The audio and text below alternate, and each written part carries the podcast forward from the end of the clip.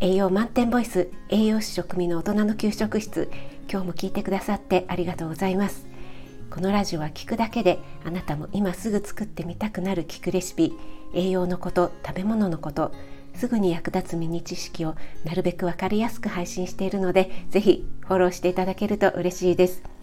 YouTube、インスタ、Twitter もやってますのでそちらの方もよろしくお願いします。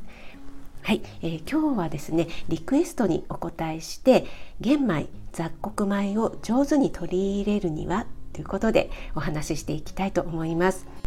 はい、これはですねゆるりかラジオのりかさんからいただいたリクエストです。りかさんいつも聞いていただいてありがとうございます、えー、実際ねいただいたリクエストは雑穀米や玄米に合う簡単レシピをっていうことだったんですけども今回は雑穀米玄米そのものをアレンジしてしまおうっていうレシピこれを2つご紹介したいと思います。え、まず1つ目は玄米で作るライスサラダです、え、今ね ご飯をサラダにご飯にドレッシング混ぜちゃうのと思われたあなた、え、ちょっと騙されたと思ってぜひやってみてください、え、美味しいんですよ、えこれはね通に炊いたご飯として食べる玄米ですね。玄米にドレッシングと野菜を混ぜます。詳しい作り方はインスタの方にアップしましたのでぜひポチッと見てみてください。一緒に和える野菜はお好きなもの家にあるものをアレンジしていただいて全然 OK です。でこのサラダ実はですね白米より玄米の方が向いているんですね。白米は粘りがあるのでどうしてもちょっとベタベタしてしまいがちです。また美味しい白米だったらそのまま食べた方がいいよっていう方も多いと思います。玄米はボソボソしているのでそのボソボソ感がサラダにするとねとっても合うんですよね。むしろねボソボソしていた方がいい。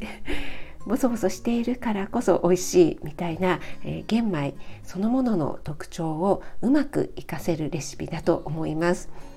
また歯ごたえのあるプチプチ感がアクセントになるのでサラダとしてっていうよりもこの一品だけでね主食とサラダと両方取れてお腹も満足できるかと思います。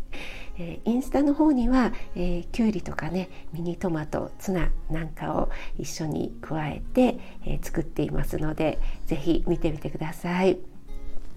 はい、そして2つ目は雑穀米を入れたスープです。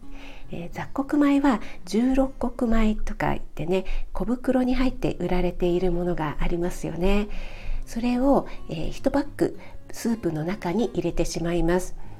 スープは人参玉ねぎなどを入れたコンソメ味のスープで OK です簡単に作れますからねこの雑穀米を加えることでボリュームが出ますし少しねとろみがつくんですよねなので冷え性の方は体が温まりますしこれからねちょっとエアコンが効いた場所にずっといると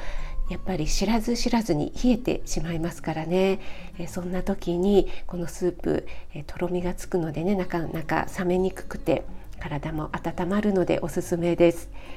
このスープのね注意点としては作り置きに向かないことなんですね、えー、作ってねしばらく置いておくと雑穀米がね汁を吸ってしまってブヨブヨになってしまうんですねそしてスープがなくなってしまうので、そこだけね気をつけてください。このスープはコンソメ以外でも和風のお出汁でも、え、汁の多い雑炊のような感じになって、え、とても美味しいのでいろいろとお好きなようにアレンジしてみてくださいね。はい、いかがでしたでしょうか？玄米で作るライスサラダそして雑穀米入りスープ2品をご紹介しました。玄米をねそのまま食べるのはちょっととかやっぱり白米の方が好きなんだよねっていう方はこういったレシピからトライしてみるといいかもしれませんね。はいそして明日火曜日の朝6時前後に朝の10分ライブを予定しています。お時間合う方はこちらの方もぜひお待ちしています。あなたが美味しく食べて美しく健康になれる第一歩を全力で応援します。気軽にコメント入れていただけると嬉しいです。いいねだけでも押してもらえると本当に励みになります。栄養満点ボイス食味がお届けいたしました。それではまた Have a nice dinner!